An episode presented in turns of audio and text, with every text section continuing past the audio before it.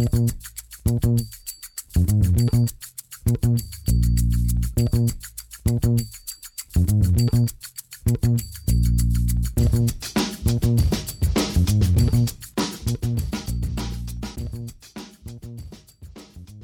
damit hallo und herzlich willkommen zum ersten deutschen Podcast mit dem Spieltagsrückblick. Mein Name ist Tim Rausch und an meiner Seite ist wie immer Rahman Ruprell. Guten Morgen, Rahman. Guten Morgen, Tim. Ja, liebe Zuschauer da draußen, äh, ihr müsst wissen, Rahman äh, hat eine ungefähr 12-Stunden-Schicht, ist es richtig, hinter sich. Ähm, ähm, ja. Du warst der Mann im Uhr. Ohr bei Icke. Genau, also das, das beginnt dann so um 14 Uhr, da muss man dann da sein, dann wird ganz viel besprochen, wie die Sendung läuft, ähm, Proben und so weiter und so fort. Also ihr schaut dann um 18 Uhr bei ProSieben Max rein, wenn dann das Magazin läuft. Ähm, aber ich war dann schon um 14 Uhr da und ja, dann hatten wir eine Overtime, wir hatten ja das Seahawks-Game und es ging bis 2 dann im Endeffekt. Dann hast du ja auch das Nachtspiel äh, reingezogen, Ravens gegen Chiefs. Ähm, und jetzt sitzt du hier beim Football-Rausch-Frühstück. Also wirklich Hut ab. Ähm, besseres Football. als Derrick Henry. ja, Football-Marathon. Und auch, äh, wie immer, letzte Woche habt ihr da schon richtig Gas gegeben. Es gilt auch für diese Woche wieder. Ähm, ohne euch funktioniert es hier nicht. Ähm, wir sind da auf eure Unterstützung angewiesen. Wenn ihr das Footballerfrühstück feiert, wenn ihr feiert, dass wir uns hier um in aller Herrgottsfrühe noch hinsetzen und aufnehmen, damit ihr auf dem Weg zur Arbeit oder wohin auch immer ähm, direkt schon einen Eindruck vom Spieltag gewinnen könnt. Wenn ihr das feiert, bitte gerne Freunden äh, in den WhatsApp-Gruppen Bescheid geben, beim, beim Training oder wo auch immer. Ähm, das hilft uns immer sehr äh, bei Social Media, die, die Folgen liken, die Folgen retweeten und und und und. Das ist immer sehr, sehr gut für uns. Ähm, ansonsten, Rahman, würde ich sagen, ähm, Ravens gegen Chiefs 36 zu 35, äh, noch ein richtiger Kracher in der Nacht. Ähm, deine Eindrücke? Ja, ein völlig verrücktes Spiel. Äh, die Ravens jetzt zum zweiten Mal in Folge mit einem Night Game und mit einem verrückten Night Game. Also unterhaltsam sind sie auf jeden Fall. Schwieriger Start für, für Lamar. Ähm, direkt mal ein Pick 6. Da hätte er Brown auch äh, tatsächlich für 6 erwischen können. Äh, hat einen falschen Read. Bitteres Play auf jeden Fall dann hat, wurde aber ziemlich schnell auch deutlich, dass die Ravens trotzdem den Ball super gut bewegen können. Also das Laufspiel hat von Anfang an richtig gut funktioniert. Da haben sie auch gemixt. Da hat man Devonta Freeman 31 Yard Lauf hingelegt, Murray ein bisschen was, äh, Tyson Williams. Also da hat jeder was bekommen. Dann sind sie sofort downfield marschiert, haben ein bisschen Glück gehabt. Da fummelt nämlich Tyson Williams in der 1, aber Devon Duvernay ähm, recovert den Ball in der Endzone. Also war schon glücklich. Aber man hatte eigentlich das ganze, die ganze Zeit das Gefühl, dass die Chiefs besser sind. Also die Chiefs ähm, haben dann sofort im, im Gegenzug 14-7, äh, also einen Touchdown gemacht durch, Robinson, wieder Patrick Mahomes, äh, wie man ihn kennt. Super Wurf und Robinson, der juggelt den Ball so ein bisschen, aber sicherer Catch. Und äh, die Ravens kamen zwar mal wieder ran, haben wir dann auch ausgeglichen, ähm, obwohl er mal dann seinen zweiten Pick sogar geworfen hat zwischendurch. Aber trotzdem, immer wenn sie Chiefs mussten, haben sie halt auch gemacht, ne? vor der Pause noch einen Touchdown. Dann haben sie direkt mit äh, nach der Pause haben sie den Ball bekommen, noch einen Touchdown, stand 28-17 und ich habe es ehrlich gesagt auch nicht mehr für möglich gehalten, dass sie das jetzt noch drehen können. Aber in den entscheidenden Momenten hat die Defense standgehalten, hat einen Pick rausgeholt. Äh, Patrick Mahomes menschlich, der erste September-Pick übrigens, auch seine erste Niederlage im September ähm, für Patrick Mahomes, ja, tatsächlich.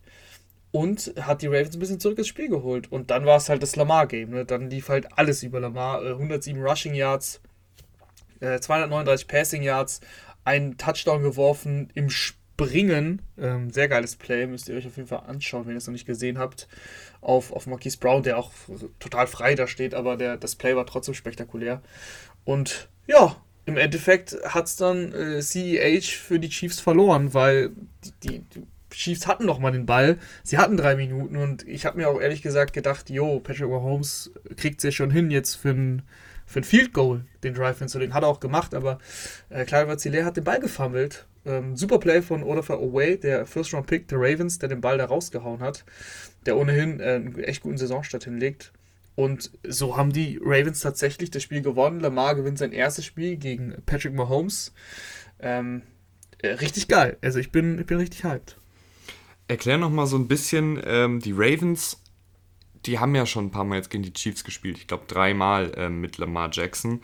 Ähm, in der Vergangenheit war ja auch oft so ein großes Thema das Ravens Blitzing Scheme gegen Mahomes, der das immer ganz gut seziert hat. Dazu noch Big Plays auf Tyreek Hill äh, und und und und.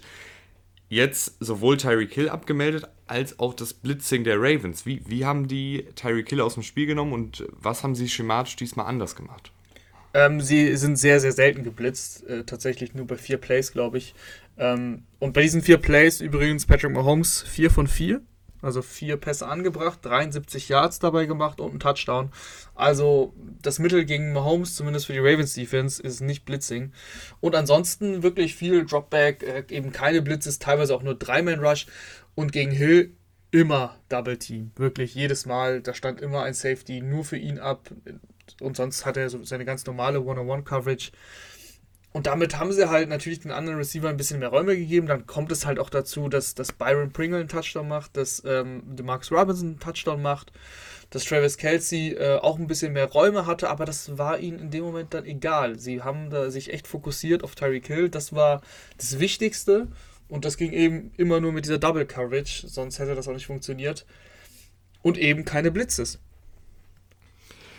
die Offensive Line der Ravens ist ein bisschen angeschlagen, die Receiver der Ravens sind ein bisschen angeschlagen, die Running Backs der Ravens sind sehr, sehr angeschlagen. Wie zufrieden bist du trotzdem jetzt mit der Performance von Lamar Jackson? Also ich muss sagen, Lamar hat, ähm, hat wirklich ein schwieriges erstes Viertel gehabt. Äh, der Pick 6, das ist schlecht. Der zweite Pick, der ist unnötig. Da kannst du ein Field Goal mitnehmen, wenn du, wenn du den nicht in Triple Coverage wirfst. Aber danach, hat Lamar wirklich dieses Team auf seinen, auf seinen Rücken getragen.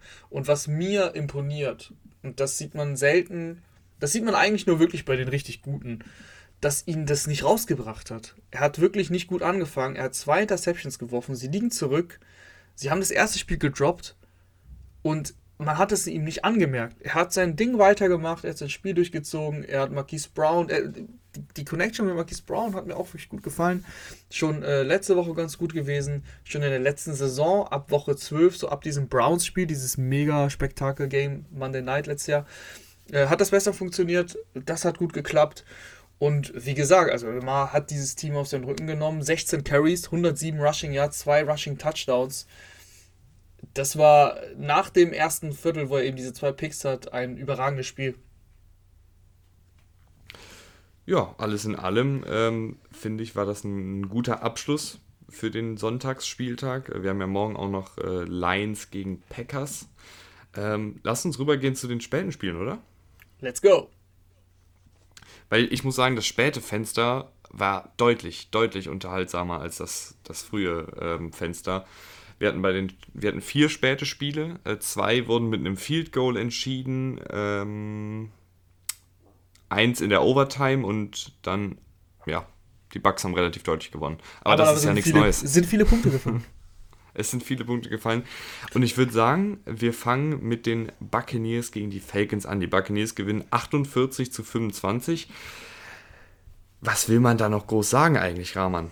Das ist jetzt irgendwie schlecht für einen Podcast, wenn ich, wenn ich sage, was will man noch groß sagen? Naja, also Wiederauferstehung von Gronk geht weiter. Wieder zwei äh, Receiving Touchdowns. Tom Brady, fünf Passing Touchdowns, kein Pick, 276 Yards. Das war sehr, sehr souverän. Sie, sie mussten dann kurz zittern. Tatsächlich, verrückterweise sind die Falcons wirklich zurückgekommen. Dann stand es nach einem 28-10 plötzlich 28-25. Aber dann haben sie halt wieder aufs Gaspedal gedrückt. Dann hat, glaube ich, noch Godwin einen Touchdown gefangen. Und äh, dann gab es noch zwei Pick Sixes oder ein? Das, das habe ich nicht ganz mitbekommen. Also ein auf jeden Fall von, von Edwards. Edwards hat aber zwei. Nee, Edwards hat zwei Touchdowns. Edwards hat zwei Touchdowns. Also dann gemacht, ja. den, den Pick Six, um, zwei Stück auf jeden Fall. Zwei Touchdowns auf jeden Fall. Ich, ich habe es jetzt nicht gesehen, ob es ein Fumble Six war oder nicht. Weil, ähm, wie ihr gerade gehört habt, musste ich ja das, das, das, das Seahawks-Spiel betreuen, aber so oder so, wo es dann eng wurde, haben sie dann erstmal selber die Touchdowns in der Offense gemacht und dann hat die Defense auch gezeigt, hey, wir können immer ein Big Play machen und da waren sogar mehrere. Matt Ryan insgesamt mit drei Interceptions. Ja, die Falcons, ich, ich glaube, das wird muss, Ich muss aber sagen, Rahman, mhm. Matt Ryan hört sich, jetzt, hört sich jetzt vielleicht ein bisschen komisch an, weil, weil die Statline ist halt echt nicht gut. Also auf, auf dem Papier sieht das echt Immerhin gut aus. Immerhin nur, nur elf Incompletions und davon waren drei Picks. Ja, ja, ich weiß, es hört sich nicht gut an, aber ich fand in dem Spiel selber, und ich weiß, du hast es natürlich schwierig, jetzt äh, da auch für diese Spiele noch ein Gefühl zu kriegen. Ähm, mein Gefühl in dem Spiel war aber, dass Matt Ryan gar nicht so schlecht unterwegs war. Ähm, natürlich sehen die drei, drei Picks sch schlecht aus, vor allen Dingen ähm, in dem vierten Viertel dann, wenn es wirklich zählt. Aber er stand auch echt mächtig unter Druck. Also wirklich äh, gefühlt bei jedem Play ähm, pushen Vita Vea und eine Damokin zu die Pocket nach hinten. Äh, die Edge Rusher kommen auch durch. Und dafür, finde ich, hat er noch ganz gut gespielt und die Bälle dann irgendwie noch unter Druck immer, immer angebracht. Ähm, also Matt Ryan war nicht das Problem der Falcons. Also klar, auch das hört sich jetzt wieder doof an, wenn er zwei, äh, für zwei Pick Sixes verantwortlich ist, aber auch das waren halt mehr oder weniger Zufallsprodukte. Mhm. Ähm, das ist auch so ein bisschen Story of Falcons Life, finde ich. Also ja. das mit dem Druck, den du angesprochen hast. Äh, wir wissen alle, dass Matt Ryan kein ähm, schlechter Quarterback ist. Matt Ryan ist immer noch ein kompetenter Quarterback. Aber seit Jahren ist es irgendwie das Gleiche und, und ist es jetzt wieder so gewesen zum Saisonstart, dass sie ihn einfach nicht äh, protecten können. Die Offensive Line hält nicht das Laufspiel ist auch nicht existent. Ich meine, gegen die Buccaneers äh, zieht eh keiner ein Laufspiel auf. Aber ähm, du kriegst auch keine Unterstützung und da ist es natürlich einfach auch schwierig für, für Matt Ryan. Ähm, das, das ist jetzt, da ist er auch nicht hauptverantwortlich für jetzt für diese Niederlage, das will ich auch gar nicht sagen. Ähm, aber was man sagen kann, Kyle Pitts hat mal, hat mal ein gutes Spiel hingelegt. Letzte Woche war es ein bisschen mau, 73 Yards, das ist okay. Immer noch kein Touchdown, also das wundert mich schon ein bisschen, dass, dass er in den ersten beiden Spielen keinen Touchdown gemacht hat. Ähm, Calvin Ridley hat, hat seinen Touchdown gemacht, ich glaube sogar bei Fourth Down. Da sind sie dann dafür gegangen. Das war der Startschuss für die Aufholjagd, für die kurze Aufholjagd zugegeben. Aber ähm, auch sieben Catches, 63 Yards. Das war, das war, das ist schon okay, aber du merkst halt, dass es da halt relativ dann relativ dünn wird, weil danach kommt halt noch Cordero Patterson, der auch ein gutes Spiel gemacht hat mit 58 Yards und Touchdown. Aber Russell Gage, Mike Davis, äh, ja, die haben halt auch nicht viel aus ihren Möglichkeiten gemacht. Einerseits und da ist halt dann auch nicht mehr viel dahinter. So, so ein Hayden Hurst, den du mal von den Ravens getradet hast für einen Zweitrunden-Pick, der, der, der Pick ist im Endeffekt verschenkt gewesen, ne? wenn du dann ein Jahr später Kyle Pitts holst. Ich weiß auch nicht, die Falcons und, und defensiv, was sollen wir da großartig sagen? Klar, du triffst mit den, mit den Bucks auf eine krasse Offense auch, aber dass diese Defense ähm, nicht viel, viel aufhalten würde, war, war, war klar, obwohl sie sogar einen Strip-Sack hatten, muss man, muss man dazu sagen, bei 14-0. Aber trotzdem, also, das ist schon, das ist schon, äh, ich glaube, echt eine brutal schwierige Saison für die, für die Falcons. Mhm. Ja, gehe ich, geh ich mit. Und ich gehe jetzt auch mit dir rüber ähm, zum zweiten späten Spiel, ähm, nämlich zu den Chargers gegen die Cowboys. Die Chargers, muss ich mal kurz räuspern, äh, verlieren 17 zu 20 gegen die Cowboys. Und eigentlich haben die Cowboys nicht gewonnen, sondern die Chargers sich selber geschlagen. Ich weiß nicht, wie viel du da mitbekommen hast, aber die Chargers mit zwölf Strafen ähm, für über 100 Yards und auch zwei Touchdowns wurden ihnen unter anderem aberkannt. Ähm, Zu Recht. Also das, ja, das war wirklich die, die Story des Spiels. Ähm, was hast du da so mitbekommen? Ähm, ja, ich habe ich hab gesehen, dass Justin Herbert einen Pick in die Endzone geworfen hat, bei 14-14 meine ich. Also das ist natürlich zwei Touchdowns zurückgenommen, die habe ich nicht mitbekommen, deswegen habe ich gerade zu, zu Recht gefragt, war das, was war da los? Kannst du mich aufklären? Äh, aufklären kann ich dich nicht, aber es waren halt Penalties. Also, Penalties. Nee, okay, nee, das, ja. hätten, das reicht mir schon. Ich, ich, wusste nicht, warum sie ja. zurückgenommen wurden. Ähm, ja, das ist halt, das ist halt hart. Also wenn du zweimal quasi eine Strafe, Strafe machst und dann so dir Punkte vom Bord nimmst und dann nur viel kurz kickst oder sogar dann noch einen Interception wirfst, was er ja gemacht hat, Justin Herbert in der Endzone, und dann verlierst du durch einen 56 Jahre ganz am Ende von, von äh, Greg the Leg.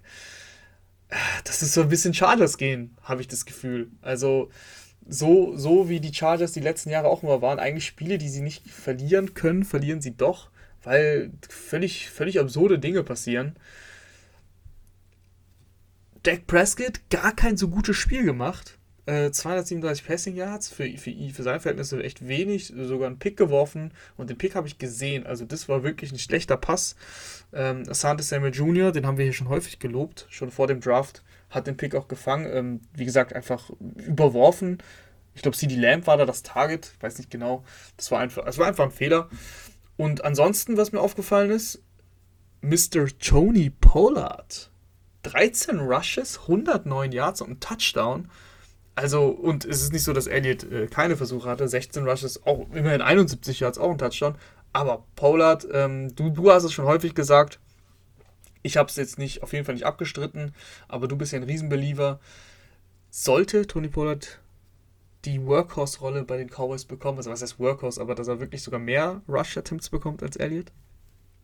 Ich finde, der sieht halt immer deutlich explosiver aus. Also so, wenn, wenn Elliott den Ball trägt, dann hat man eher so das Gefühl, okay, man kriegt jetzt hier seine 4, 5 Yards äh, und gut ist. Aber bei Pollard, finde ich, hat man eher mal Angst als Defensive, dass der jetzt hier wirklich durchbricht, dass der mal einen aussteigen lässt und einfach überläuft. Und irgendwie dieses Gefühl gibt mir Elliott nicht mehr so richtig. Ist vielleicht ja. sehr hart, aber, nee, ich aber teile das Gefühl. sieht da meistens explosiver aus. Ich teile das Gefühl, Elliott ist nicht mehr äh, der Läufer für, die, für das Big Play, aber diese harten 5, 6 Yards, die kann er dir doch immer noch easy geben und der hat immer noch seinen Wert. Natürlich nicht so viel Wert, wie er verdient, da sind wir uns auch alle einig. Ähm, aber dennoch finde ich es, glaube ich, genau so, je nachdem, wie das Spiel verläuft, auch ein bisschen, je nachdem, ähm, wie du ihn brauchst, finde ich das aber gut, wenn sie die Snaps wirklich quasi aufteilen. Also, dass Elliot eben genau bei diesen Short-Yardage-Situationen immer auf dem Platz steht, das ist dann auch, das hat dann eine Berechtigung, aber bei, bei so 2010 finde ich den Tony Pollard durchaus gefährlicher. Bin ich, bin ich voll bei dir. Ich, ich fand aber Prescott auch nicht, also du hast jetzt ja nicht gesagt, dass er schlecht war, aber du hast jetzt auch gesagt, dass er nicht so spektakulär war wie im Eröffnungsspiel. Da gehe ich mhm. mit, aber ich, mhm. er war jetzt trotzdem, war Nee, halt nur der, die Interception. Die, die Interception war schlecht. Also ah, okay. Das, ich hoffe, da stehst du mir bei, weil der war ja. einfach überworfen. ähm, aber ansonsten, wie meinte ich ja, genau, kein spektakulärer Tag. Das Rushing Game hat ja funktioniert. Man muss sagen, 198 Total Rushing Yards. Ähm, 6,4 Rushing äh, Yards pro Versuch. Das sind einfach herausragende Werte. Und wenn das Laufspiel so funktioniert, dann kann Prescott auch mal einen äh, entspannten Tag haben, weil Prescott hat insgesamt 23 von 27 Pässen angebracht. Das muss man auch sagen. Also ein Spiel, was echt ein bisschen seltsam war, weil, weil die Chargers eben die Chancen hatten, sie hätten das Spiel gewinnen können und da verlieren sie mit einem 56 Yard Field Goal. Ähm, und und das, das Chargers-Stadion tobt, weil die, die, die Cowboys einfach da mehr Fans äh, drin hatten es ist so ein bisschen die, das Ding mit den Chargers. Ne? Immer, immer, ich habe ein bisschen aufgeschreckt, immer wenn sie in den Power Rankings so weit oben waren, weil es halt die Chargers sind. Und ich glaube, das wird wieder so eine Saison. Die Chargers könnten eigentlich 12-5 gehen, aber gehen 9-8. Weil, ja, weil sie genau solche Spiele drin haben.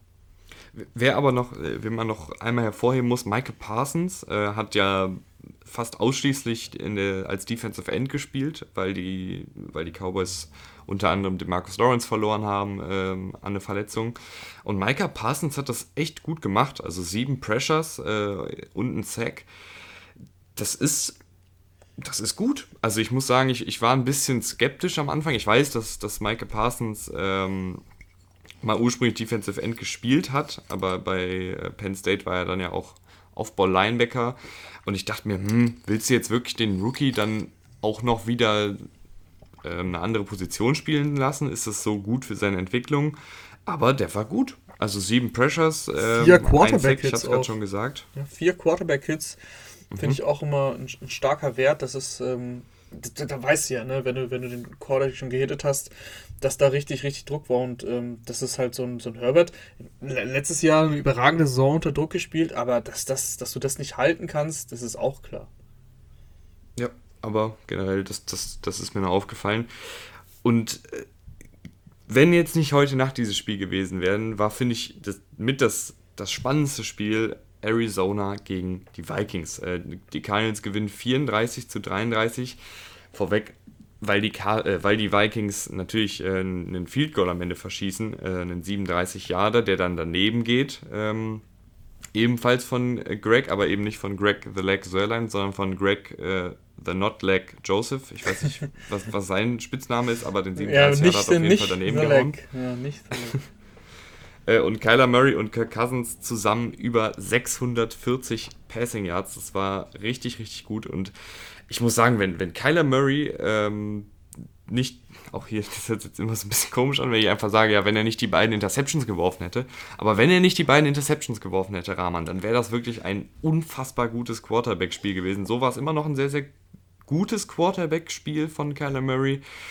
Aber die zwei Interceptions, das sind dann auch immer noch diese Die waren halt auch Fehler. wieder nicht schön. Ne? Also, also mhm. ich sag häufig unschön. Es gibt natürlich keine schönen Interceptions, das ist klar. Aber damit meine ich, das war jetzt kein Tip-Ball, sondern das war dann schon einfach überworfen, in den Rücken geworfen, sowas in der Richtung. Und das war bei Kyler Murray eben der Fall.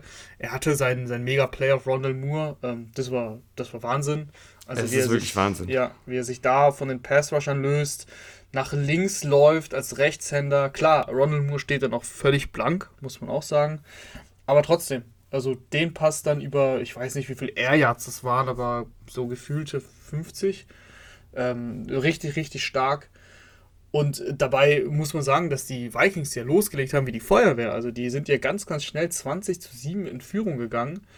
Ähm, wenn mich nicht alles täuscht, müsste schon da Greg de Notleg, ja, er hat auch da einen Extrapunkt verschossen übrigens. Also der hat den das Spiel verloren. Nicht nur das Field Goal, sondern der hat den Extrapunkt auch noch verschossen. Er stellte sonst nämlich äh, 21-7, so stand es nur 20 zu 7. Und im Endeffekt äh, fehlt der Punkt ganz am Ende, ne? Ja, ähm, und ich muss sagen, die Offensive der Cardinals, um nochmal, wir können ja gleich nochmal über die Vikings reden, äh, die Offensive der Cardinals, finde ich, macht richtig, richtig Bock. Also jetzt die ersten zwei Spiele äh, sieht das alles schon sehr, sehr explosiv aus, auch weil eben ähm, Rondale Moore, finde ich, noch so ein kleines Puzzlestück war, was man irgendwie brauchte, gerade für diese, für diese Screen-Pässe, für diese kurzen Pässe du hattest halt letztes Jahr oft den Fall, das hatte ich, ich weiß gar nicht, ob ich es vor der Saison gesagt habe, aber ich glaube aber schon, dass du halt auf Larry Fitzgerald einen Screenpass geworfen hast. Und ähm, Larry Fitzgerald in Ehren, im Jahr 2020 bricht er da keine drei Tackles und, und holt da viele Yards raus. Rondale Moore aber schon. Ähm, Rondale Moore hat 115 Receiving Yards, geholt 93 davon nach dem Catch und er hatte ja diese eine lange Completion. Ja, also, also das äh, eine Play waren 77 Yards, muss man sagen. Danach hat er aber noch sechs Bälle eben gefangen für äh, nicht so viele Yards, aber das, das zeigt ja auch, was du meinst. Äh, er ist halt so eine Anspielstation für die kurzen Bälle normalerweise dann gewesen. Auch mal ein Screen und dann auch mal für kaum Raum, äh, für kaum Raumgewinn. Aber er hat, war auch dann teilweise der Chain Mover, also das muss man auch sagen. Eine wichtige Rolle gespielt. Max Williams, äh, wow, Tight End, nicht jeder kennt ihn. Ich, ich weiß auch, der war, noch mal, der war mal bei den Ravens. Sieben Receptions für 94 Yards. Da war eine sehr kuriose auch dabei. Das habe ich zufällig gesehen in der Red Zone. Ähm, da, das war ein Tip-Ball und dann eigentlich halt schon wirklich ein gutes Defense-Play. Irgendwie springt er ihm in die Arme und dann macht er noch ein riesen Ding draus. Also ich glaube, das war auch sein längster Catch für 34 Yards. Äh, das war auch ein bisschen Glück, aber trotzdem sieben Catches. Äh, DeAndre Hopkins nur vier Catches auch äh, da stelle ich mir die Frage natürlich, um ein bisschen kritisch zu werden, mh, hm, warum? Warum wird der DeAndre Hopkins immer noch nicht mehr eingebunden? Letzte Woche war das gut. Sechs Catches ist nicht überragend, aber sie haben halt die ganze Zeit geführt. Das macht Sinn, dass er da jetzt nicht so viel gemacht hat, äh, was, was jetzt Targets angeht. Er hatte ja zwei Touchdowns und über 80 Yards ja, heute nur vier Receptions. Wie gesagt, ich kann, nicht, kann natürlich nicht genau sagen, woran es gelegen hat, weil ich das Spiel nicht gesehen habe. Aber ähm, das wäre noch so ein Punkt, der mir ein bisschen zu bedenken geben würde. Da würde ich aber jetzt auch in dem Falle gegen argumentieren, dass du ja mittlerweile, du hast einen Ronald Moore, den du bedienen kannst. Max Williams sah auch ganz gut aus, sah auch recht dynamisch aus. Ähm, und auch ein Christian Kirk, der man ja so ein bisschen ja, nicht abgeschrieben hat, aber der, wo man sich immer so unsicher war, ob der sich jetzt wirklich als Starter noch dann etablieren kann. Auch der sieht, finde ich, in den ersten beiden Spielen gut aus, weil er viel aus dem Slot arbeitet. Ähm, ja, so ein Hopkins zieht natürlich dann nochmal viel Aufmerksamkeit mhm. auf sich, äh, dass du ihn dann so ein bisschen als Decoy jetzt hadern, aber ähm, du hast, finde ich, auch ein paar andere Spieler, die, die ja, klar, kreieren logisch, können. Logisch.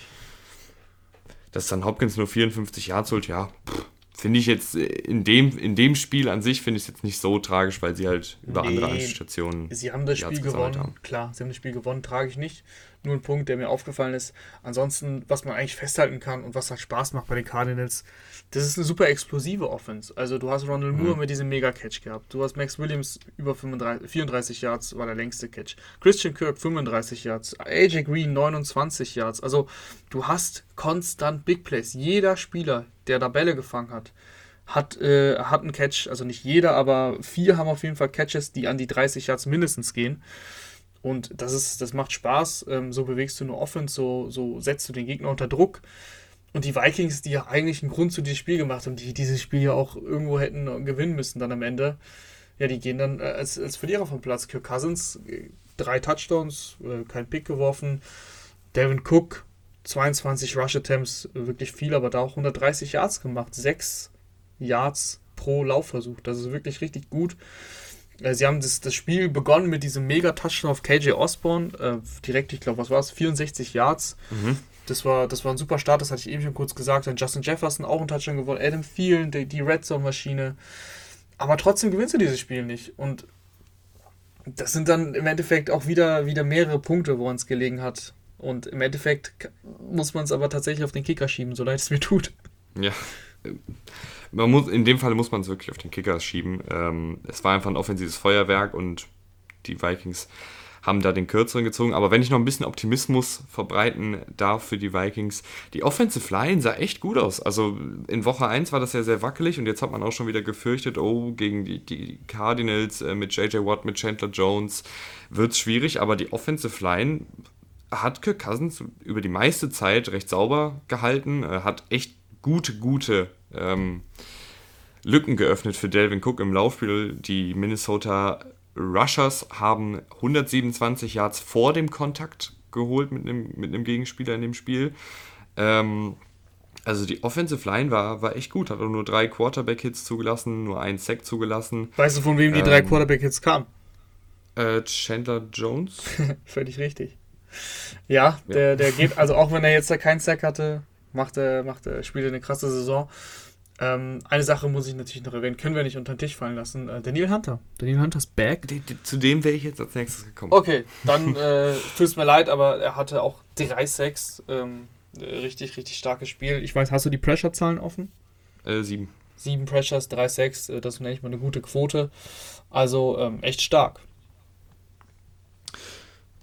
Ja, und äh, dann war das eigentlich ein, ein sehr, sehr äh, spannendes Spiel. Ich freue mich weiter auf die Cardinals. Ähm, Gerade die Offensive macht mir halt total viel Spaß, weil, weil Murray macht halt, der macht halt die Woche für Woche Plays, die sonst kaum ein Quarterback machen kann. Also gibt es vielleicht eine Handvoll, die, wie du es eben beschrieben hast, äh, gegen die Laufrichtung mal kurz aus vollem Lauf äh, die, die, die Pille da downfield anbringen können. Aber gut, äh, knappes Spiel, Cardinals gewinnen und äh, ebenfalls knapp das letzte späte Spiel. Tennessee Titans gewinnen 33 zu 30 in der Overtime gegen die Seattle Seahawks und es war so ein Spiel, äh, Rahman, das, du, du hast es ja voll mitbekommen, zwei ganz, ganz verschiedene Halbzeiten. In der ersten Halbzeit ja. die Seahawks ja. sehr dominant und die Titans, da dachte man sich, da muss ich sagen, habe ich schon gedacht, hm, ist die Titans-Saison vielleicht echt äh, in Gefahr? Aber dann in der zweiten Halbzeit haben sie irgendwie den Schalter umgelegt und äh, das Spiel dann noch gedreht. Und die, die Seahawks auf der anderen Seite mhm. Fuß vom Gas genommen. Mhm. Man muss sagen, die erste Halbzeit wirkt so, wie du sie beschrieben hast. Sie war aber nicht so. Die Titans sind dreimal in die Red Zone gekommen und haben drei Vierkurz geschossen. Und dann sieht es manchmal dann so aus, wenn es dann 24 zu 9 heißt äh, zur Pause und du denkst, okay, das geht hier komplett in die andere Richtung. Aber die waren nicht nur in der Red Zone, die waren auch teilweise wirklich an der 10-Yard-Linie. Und dazu muss man sagen, die äh, Seahawks haben Strip-Sack gemacht in der ersten Halbzeit an der gegnerischen Endzone. Also sofort Red Zone, sofort an der 10. Da haben sie sofort einen Touchdown gemacht mit, mit äh, Chris Carson, der da reingelaufen ist. Deswegen, das hat so ein bisschen getäuscht. Aber was ich sagen muss zu den Seahawks, was mir, was uns schon in der letzten Saison nicht gefallen hat, gerade zum Ende hin und was sich jetzt zumindest in dem Spiel auch nahtlos so weiterzieht. Und auch wenn ich so ein bisschen zurückdenke an das, ja, wobei gegen die Colts haben sie schon echt gut gespielt und nicht nur gut gespielt, sondern mein Punkt ist, alles, was sie hier gegen die ähm, Titans gemacht haben, waren fast nur Big Plays. Also diese, diese Big Plays haben auch wieder gut funktioniert. Du hast Tyler Lockett und Freddie Swain einmal beide richtig lang, über 60 Yards beide Touchdowns gemacht. Du hast den, den dritten Touchdown machst du mit Carsten, weil eben äh, der Fumble geschehen ist an der, an der eigenen, also an der gegnerischen Endzone. Das war ja dann nicht mehr weit. Und der vierte Touchdown, äh, den haben sie gemacht ähm, im Two-Minute-Drill.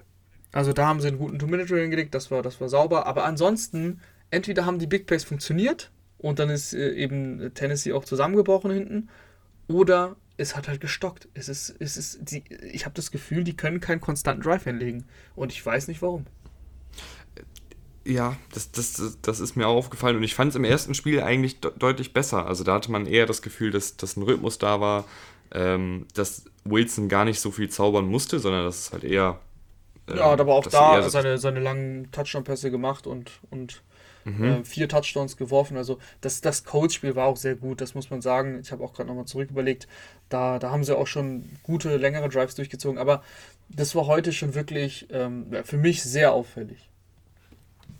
Ja, was ich halt finde, ist, wenn gerade in, in der zweiten Halbzeit war halt viel ähm, Three and Outs, ähm, weil halt irgendwie dann so ein bisschen die, die Luft raus war und weil sie vielleicht auch ein bisschen den Fuß vom Gas genommen haben. Also gar nicht jetzt nur der, der Coaching-Staff, sondern auch Wilson hat dann eher die kurzen Pässe gesucht. Ähm, das Laufspiel hat dann auch nicht ganz so gut funktioniert. Äh, ich meine, Chris Carson hat 13 Laufversuche für 31 Yards. Ähm, das ist dann auch irgendwie dann zu wenig, um dann wirklich die Titans, die halt eine sehr, sehr explosive Offensive sind, die halt schnell mal das Feld runter marschieren können. Äh, ja, ich glaube, die, die haben sich ein bisschen zu früh zurückgelehnt, ehrlich gesagt. Ja, Derrick Henry haben sie wirklich in der ersten Halbzeit richtig gut im Griff gehabt. Und dann ähm, ist es passiert. Derrick Henry, äh, dann hat er das gemacht in der zweiten Halbzeit, was wir letzte Saison häufiger gesehen haben. Er hat das Spiel komplett übernommen die Titans äh, getragen 35 Laufversuche. 35 von einem Spieler. Ehrlich gesagt, ich kann dir nicht sagen, ob ich das schon mal gesehen habe. Also seitdem, seitdem, seit den Jahren, in denen ich Football gucke, früher gab es das bestimmt häufiger, wo noch viel mehr gelaufen wurde, aber in den letzten 5, 6 Jahren, also wenn das jemand aus dem Kopf weiß, ne, gerne an uns tweeten oder per Instagram schreiben, das würde mich interessieren. 35 Laufversuche, klar, da war eine OT dabei, aber das ist heftig. Und 182 mhm. äh, Rushing Yards. Er hatte seinen Riesenlauf über 60 Yards. Im Schnitt sind es dann 5 Yards. Also boah, drei Touchdowns. Das war schon äh, wieder atemberaubend, was er da gemacht hat. Ja, ich habe auch gegen ihn in Fantasy gespielt und verloren. ja, du, das passiert im Besten. Ich glaube, ich habe letzte Woche gegen ihn gespielt, wo er sogar nicht mal gut war und ich habe trotzdem verloren. Das ist vielleicht auch einfach seine Aura. Wer übrigens auch wieder eine, eine, gewisse Aura ausstrahlt, ist Julio Jones. Das, das finde ich gut. Oh, können wir, jetzt, können wir äh, über den, über den vermeintlichen Touchdown diskutieren? Das war eine Riesendiskussion bei uns. Ja.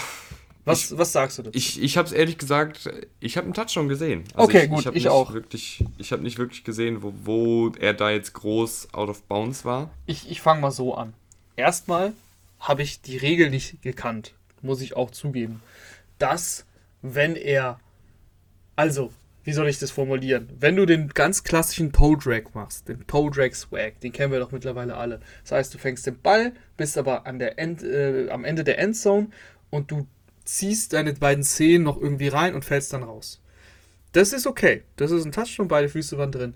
Aber wenn du andersrum, also quasi mit dem Rücken zur Endzone stehst, so wie Julio Jones stand, er hat den einen Fuß ja ziemlich klar reingebracht und den anderen Fuß, er war ja mit der Spitze drin, aber dann hat er seinen sein, sein, sein Fuß ja komplett abgeklappt, also seine Hacke ist dann in den gefährlichen Bereich gekommen, sage ich mal. Weil ob das jetzt wirklich im Aus war, würde ich immer noch so nicht sagen. Und dann zählt es aber nicht. Ich habe ich hab gedacht, er hatte doch erst den einen Fuß drin und dann die, den anderen die Zehen. Und das, ich dachte in dem Moment, okay, zwei Füße sind drin. War aber nicht so, ist nicht so. Also, wenn du quasi mit dem Rücken zur Endzone stehst und deine Hacke noch so runterklappst, dann zählt die halt dazu. Habe ich was gelernt. Aber jetzt können wir nochmal darüber diskutieren, ey, das war doch nicht, das war doch nicht clear und obvious. Also die Regeln in der NFL. Ich fand auch nicht. Also was ich immer in der NFL gut finde, ist, im Gegensatz zur Bundesliga mit, mit Videobeweis, dass sie ganz klar sagen, okay, wenn eine, wenn eine Situation klar und deutlich ist, dann overturnen wir, aber sonst nicht. Und da sind sie auch echt konsequent. Aber das war nicht konsequent, weil das war absolut nicht clear und obvious. Man konnte es nicht erkennen. Ich habe Bilder gesehen, da sieht so aus, als ob er aus ist. Ich habe Bilder gesehen, da sieht so aus, als ob er drinnen ist. Da kannst du echt die, die Münze werfen und ähm, ich bin froh, dass es die Titans nicht gekostet hat weil sie haben das Spiel ja noch gedreht. Äh, ich hätte mich jetzt für Julio gefreut, weil es war ein saustarker Catch. Vielleicht, vielleicht äh, sind die Schiris aufs Feld gegangen und da war ein weißer Grashalm, der umgeknickt war. Ja, ich, ich weiß es nicht. Nee, das, ja, ich fand, es war eine sehr kuriose Szene, weil ähm, eine riesen Diskussion entstanden ist bei uns. Äh, der Carsten Spengemann hat sofort einen Schiedsrichter-Kollegen, also was heißt Kollegen, aber jemanden, den er kennt, angerufen im Studio, als wir in der Werbung waren der hat dann äh, das sehr gut erklärt, eben das, so wie ich es eben auch gesagt habe, das wurde dann noch in der Sendung erklärt, aber trotzdem war dann immer noch dieser Punkt, ey, aber die, die Ferse war doch gar nicht im Aus. Also zumindest war es nicht klar deutlich. ich bin wirklich froh, dass es dann im Endeffekt keinen Unterschied macht. Julio, du hast es kurz angerissen, super Spiel, 6 äh, Catches, 128 Yards. Ähm, wirkte, wirkte wirklich explosiv, gute Catches gehabt.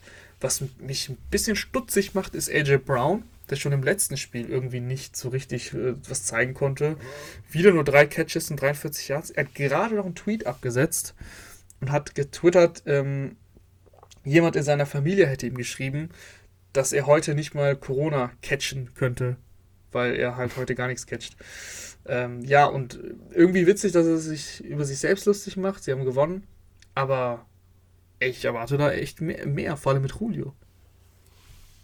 Ja, schon. Also diese, diese, was mir bei den Titans bisher in den ersten beiden Spielen noch ein bisschen gefehlt hat, sind die ganz, ganz explosiven Passing Plays. Also es war ein langes Play dabei, äh, über 51 Yards, aber ansonsten keiner der, der, der tiefen Pässe, die über 20 Yards durch die Luft geflogen sind, ähm, ist an Mann gekommen. Da hat Tannehill fünf Versuche gehabt und nur einer ist eben angekommen.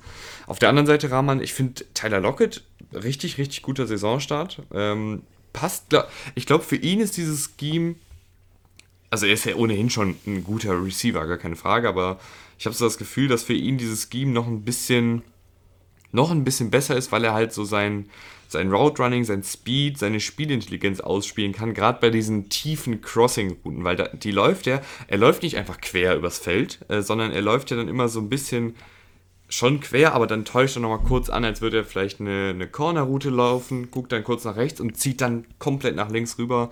Und diese, diese kurze Split-Second, äh, die er da antäuscht, als würde er doch noch nach rechts laufen, die reicht dann, um die, die richtige Separation zu kreieren. Dann hat er die, die guten Hände, dann hat er das, den Speed und jetzt auch wieder 178 Yards. Ähm, deutlich, deutlich besserer Saisonstart als DK Metcalf, der wieder nur 53 Yards geholt hat, aber der natürlich auch mittlerweile sehr, sehr viel Aufmerksamkeit der Defensive auf sich zieht. Das muss man natürlich auch sagen. Ja, durchaus, aber das tun die guten Receiver, also das ist für mich keine Ausrede. Äh, es sind nur zwei Spiele und äh, ich meine, sechs Catches, 53 Yards, das ist jetzt auch kein, kein richtig schlechtes Spiel. Also, aber insgesamt, also ich, ich weiß es nicht. Es sah gegen die Colts so gut aus. Da hat das mit dem Play-Action auch sehr gut funktioniert, haben viel Play-Action gespielt. Da, da, haben sie, ich finde, Rahman, da haben sie auch mehr. Äh, ich weiß nicht, ob es jetzt daran liegt, weil, weil Dwayne Eskridge ausgefallen ist, aber ich finde, da haben sie auch noch mehr mit Motion gearbeitet, mhm. mehr die Formation rumgeschoben. Auch ein Jared Everett hat jetzt nur einen Catch für drei Yards äh, gemacht ich, ich fand, das war ein bisschen runder gegen die Colts. Ich fand, da haben sie mehr Spieler involviert gehabt. Ja, generell, sie, also. Ähm, da hat mehr aufeinander aufgebaut im Playcalling. Du hast fünf Spieler mit Catches und Travis Homer hat sie, glaube ich, nur in Two-Minute-Drills gemacht am Ende.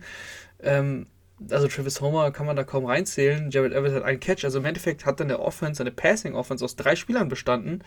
Äh, Freddie Swain, der eben auch diesen langen Touchdown gemacht hat, fünf Catches, Metcalf 6, Lockett 8 und du hattest kein Rushing-Game. Also da tust du dich auch ein bisschen schwer, ne? Da, äh, nur auf Lockett die langen Dinger und, und, und, und Swain und das, das äh, klappt dann halt auch nicht gegen die richtig guten Teams und dann ähm, überläuft sich irgendwann halt auch Derrick Henry. Wenn du jedes Mal auch, äh, also nicht jedes Mal in der zweiten Halbzeit, aber oft eben auch Three and Out gehst und die Defense dann dementsprechend häufig auf dem Platz stehen muss.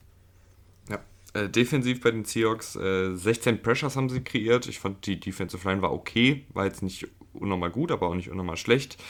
Ähm, Bobby Wagner finde ich mit einer richtig, richtig guten Partie war gefühlt überall. Also 20, in Coverage war er solide. 20 hm. Total Tackles, 16 Solo Tackles. Das ist. Boah. Ja, das, das war richtig, richtig gut. Extremer äh, Secondary wackelig. Also Trey Flowers da immer noch als Starter, vier Catches für 102 Yards zugelassen. Der ist einfach da ein klarer Wackelkandidat in der Secondary. Ähm, ich das, das, ich glaube, diese ja, die Seahawks-Defensive ist halt so, wie sie ist. Da haben wir, ja, da haben wir ja schon häufiger diskutiert.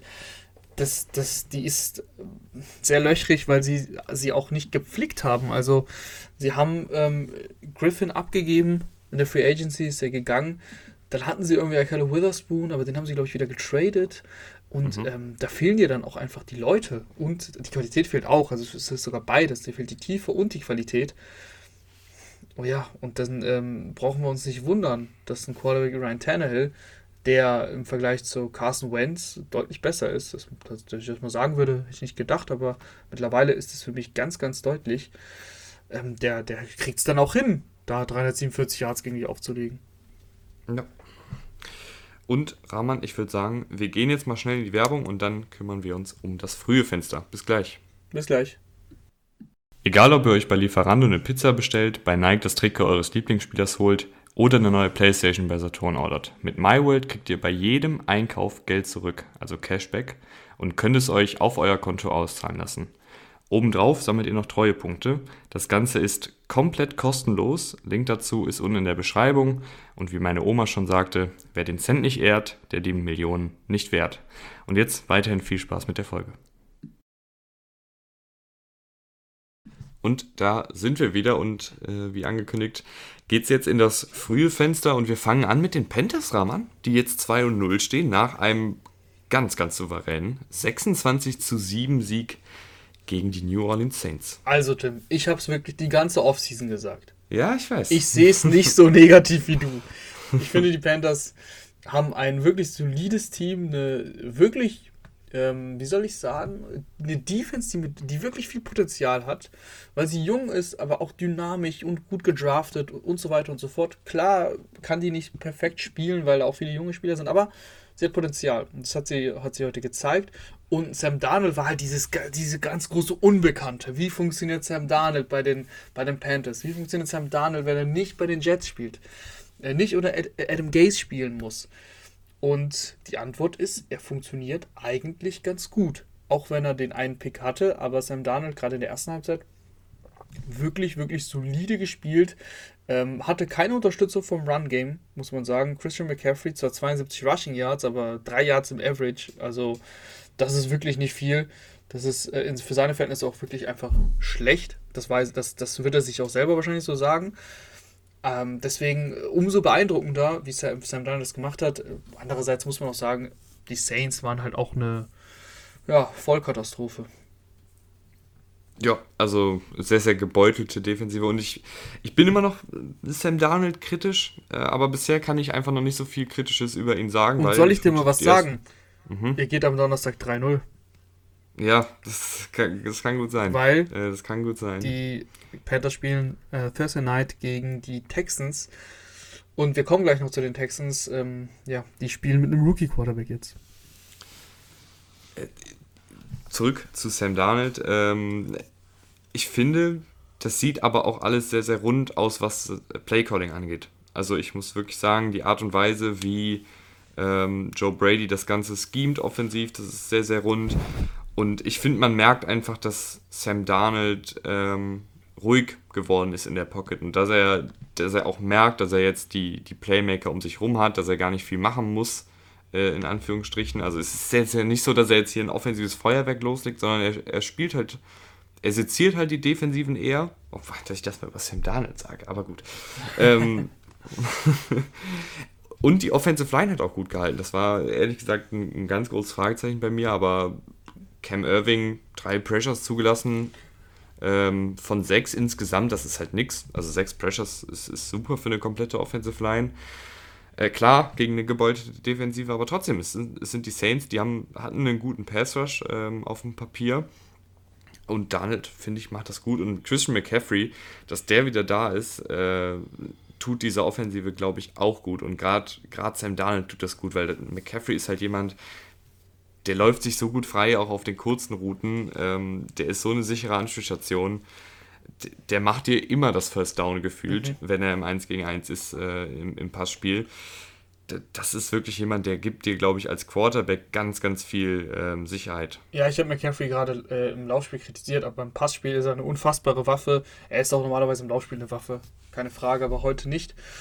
Äh, aber wie gesagt, im Passspiel 5 Catches, 65 Yards, äh, auch ein schönes Play gehabt, wo er mehrere Tackles gebrochen hat ähm, und 32 Yards rausgeholt hat aus dem Catch.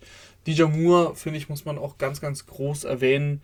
8 Catches, 79 Yards. Das, sind so, das ist so das Spiel, was ich mir von meinem Receiver, Wide Receiver One wünsche. 8 Catches, das ist ein super Wert. 79 Yards, guter Wert. Der längste Catch waren 20 Yards. Das heißt, der hat dir jedes Mal fast einen First Down gegeben. Also immer konstante Plays und ein Touchdown.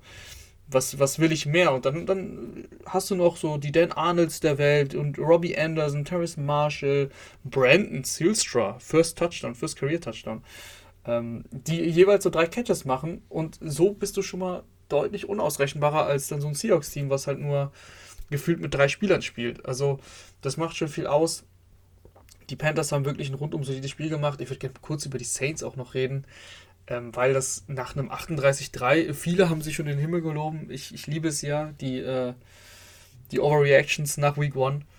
Und äh, James Winston habe ich natürlich auch über den Himmel gelobt. Aber das würde ich, würd ich immer machen, weil James Winston, ihr wisst es alle, das ist mein Guy. Das war, ähm, ja, es gibt ja Good Cop, Bad Cop und es gibt auch Good James und Bad James. Und das war Bad James, äh, zwei Interceptions, äh, nur 11 von 22 Pass completed, 111 Yards. Ähm, ja, 5 Yards pro Passversuch, also egal welchen Wert ich euch sage, er ist ziemlich schlecht. Ähm, Alvin Kamara macht mir ein bisschen Sorgen. Gar kein Faktor irgendwie, also auch nur 4 Catches, 6 Targets, ja, 25 Receiving Yards, äh, 5 Rushing Yards bei 8 Carries.